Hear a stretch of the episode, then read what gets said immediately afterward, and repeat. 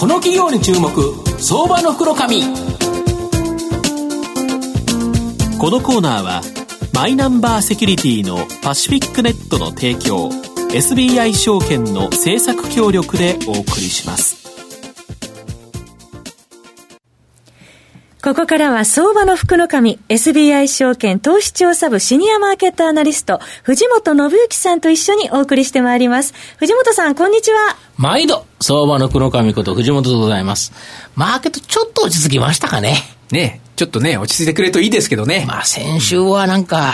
あの、来たところで、えー、って、1万5千割れというですね、うん、なんじゃこの相場というところだったと思うんですが、そうでしたね。まあ、来週 G20 もありですね、はい、まあ、ちょっとさすがに来週自体は少し落ち着くのかなこのままいけばね、これ週足で見ると結構そこそこね、上がったことになりますもんね。そうですね。週間で見るとね。週間で見ると、はい、結構1万6千円バタバタという形だったんですが、はい、ただここからやっぱりですね、どうしてもその全体は上がらなくても、いい銘柄だけが上がっていくような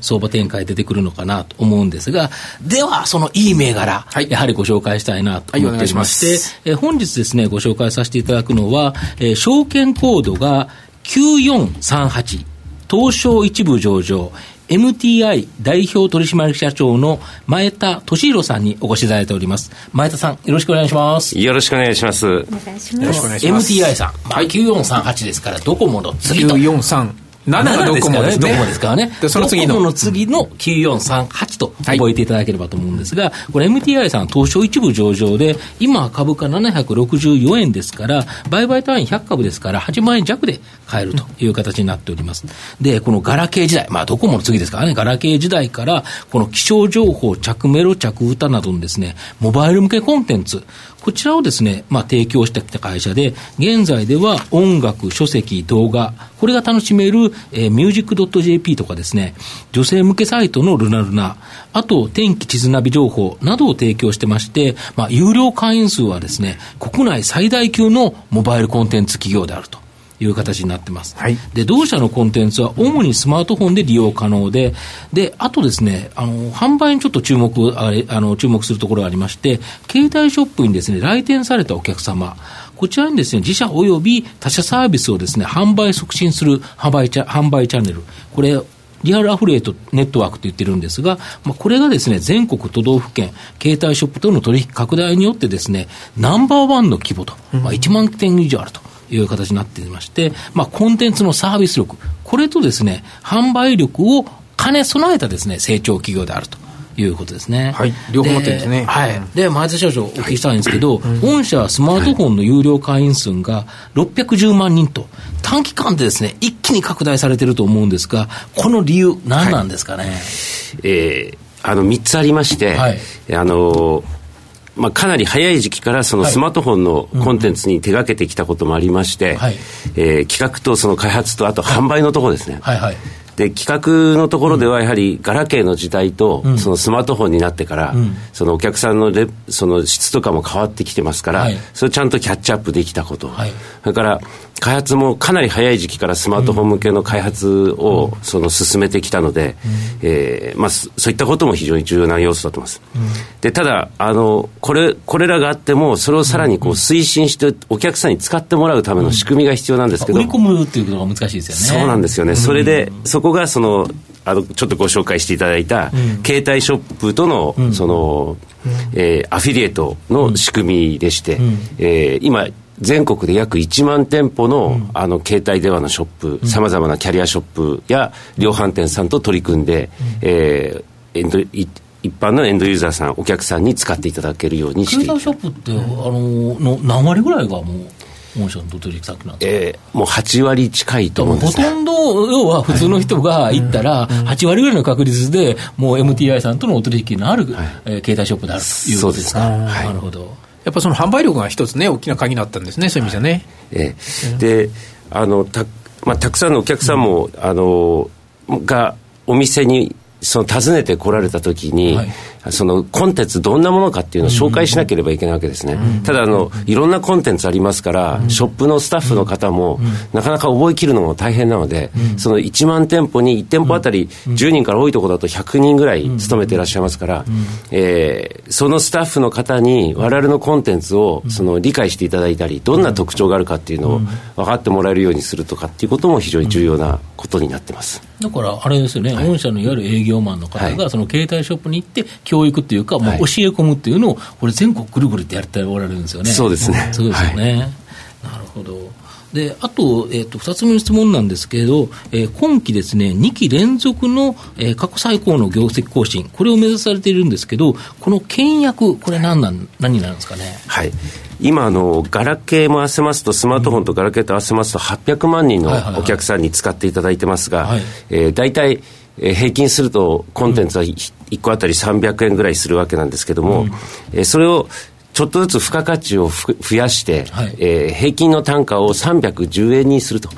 で、そうすると800万人かける10円、うん。うん、これを12か月で考えると、うん、え10億円になるわけですね。ですから、わずかですけど、その10円を、その、多めに使っていただけるようなコンテンツを提供していく。そのことで、えー、10億円の増収要因などを作る、作っていきたいというふうに考えています。なるほど。やっぱりより価値の高いコンテンツを提供して、はい、まあ、それがちょっとプライスが上がってるから、はい、そちらの高い方向へ、方に移行してくれると。そうですね。で、この移行率で、まあ、平均のあれを10円だけ上げると。はい、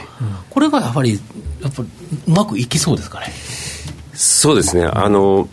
まあ、例えばですけど、うん、以前は、えー、音楽配信では、うんうん、あの1か月300円でお客さんに使ってもらったんですけども、うん、その時は音楽しか使えなかったんです。音楽だけだった。はい、で、それを、えーまあ、今400円のサービスにしてるんですけども、もちろんお客さんには400円分使っていただけるように、量も増えてるんですけど、種類の面でも音楽だけじゃなくて、書籍やコミックや、えー、それから映画なんか映画も見れるんですか、はい。えー、でその動画のところもですね、はい、まあ、以前はアニメや、えー、ドラマ中心だったんですけれども、はい、最近はハリウッドの映画をどんどん新作を追加しているという状況ですので、えこれが月額400円で、やっぱりそうするとやっぱ300円で音楽だけっていうコンテンツより、やはり400円でこれもこれもこれも使えて400円、たった100円だけでちょっとこう上がってくれれば、これは結構上がってくれそうだとお得ですよね。いうことですよね。なるほど。あとですね、あのこの2、3年この、この傾向というのは、ある程度続かれるんですかね？そうですね、うん、あのまだ300円で使っていただいているお客さんもたくさんいらっしゃいますけど、うん、400円のコンテンツを使ってもらえるお客さんが増えてきてます、うん、ただまだ率としてはそれ、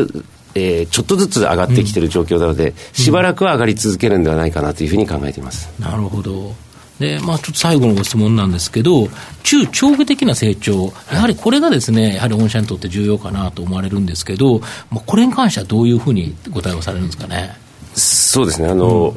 携帯電話というかそのスマートフォンに向いているコンテンツの中で、うん、えー、まあ、音楽や書籍や動画なんかもありますけれども、うん、もう一つヘルスケアというのが、最も向いているコンテンツの分野だと考えてるんですね。まあ、これ、それこそ老若男女、ね、本当にお年寄りの方から、まあ、若い人もですね、美容に健康、美容とかって言い出すと、やはり体っていうのは重要だから、もう全員がですよね。はいで、そのスマートフォンっていつでも持ち歩いてるし、自分の近くにあるので、自分のその健康状態をモニタリングしたりするのには最も向いてるツールなんですね。ですから、スマートフォンにとっては、そのヘルスケアというのは非常にこう、有望な分野であるというふうに考えています。なるほど、その中では、御社ではどういうようなサービス提供されてるんですか、でもともとあのたくさんのお客さんに使っていただいているコンテンツとしては、女性向けの,、その健康管理のルナルナがありますが、はい、えー、今、有料無料合わせると約900万人の方にも使ってもらってます。ですから、これもやはりいつも持ち歩くので便利だというところは大きなきっかけになってたと思うんですね。うん、で最近はす、えー、その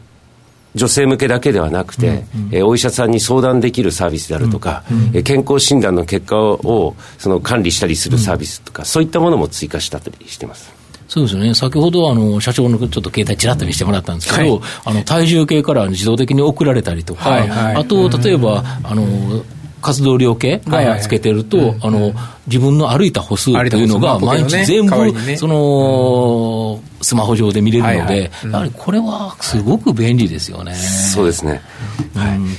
これをうまく有料化していくっていうところが、やはり御社の今後の成長というところですかね。そうですね。まあ、初めのうちはあの無料の部分もたくさん準備しているので、うん、えー、お客さんに馴染んでもらって、うん、でその中で付加価値の高い分に関しては、うん、あの少し使っていただいたりすると。なるほど。はい、なるほど。あとね、社長、一個だけ、はい、あの伺いたいのは、この間、自社株買い発表されてますよね。はいで、今、まあ、ゼロ金利とマイナス金利になってきて、企業がどうお金使うかっていうところに非常にマーケットも注目している部分あると思うんですが、これ、自社株買いってやっぱ株価が安いからっていう判断なんですか、あるいはどういうお考えでまあ、決められたんですか、この間？まあ、当社の価値からすると、弊社の価値からすると、もう少し、あの、うん、今少し低めだったのかなというのが、少しじゃないですよ、かなり低いと思いますよ、これは。だから、まあ、ちょうどですね、うん、会社としてはいいタイミングだったのかな、ね、発行済み株式数の2.6%をね、うん、えー、2月の2日から3月31日、ね、今やってる最中っていうことになりますよね、期間に入ってますよね。なるほど。この MTI さんはですね、やはりコンテンツの開発力と、まあ、販売力、この2つの強みを持っている。これがやはり特徴だと思うんですが、しかもスマホ向け、タブレット向けのコンテンツというですね、もう明らかに成長する分野、ここにおいて、有料会員数がなんと今ナンバーワンであると。もうマネタイズがきっちりできていると。ということなので、まあ、今後ですね、本当に大きな成長が期待できる。上にですね、ちょっと割安な感じ、はい、というところがですね、うん、いいなと思いました。今日は証券コード9438東証一部上場 MTI 代表取締役社長の前田俊弘さんにお越しいただきました。前田さんありがとうございました。ありがとうございました。藤本さんありがとうございました。ありがとうございました。証券コード3021東証マザーズ上場パシフィックネットはマイナンバーに完全対応した情報機器データ消去サービスをはじめとする IT セキュリティサービス、そして IT 機器の中長期レンタルなどで企業の IT 化を支援する IT ファイナンスサービスを全国8拠点のネットワークで展開するオンリーワン企業です。マイナンバーセキュリティをサポートする証券コード3021東証マザーズ上場パシフィックネットにご注目ください。この企業に注目相場の福の神このコーナーはマイナンバーセキュリティのパシフィックネットの提供 SBI 証券の政策協力でお送りしました。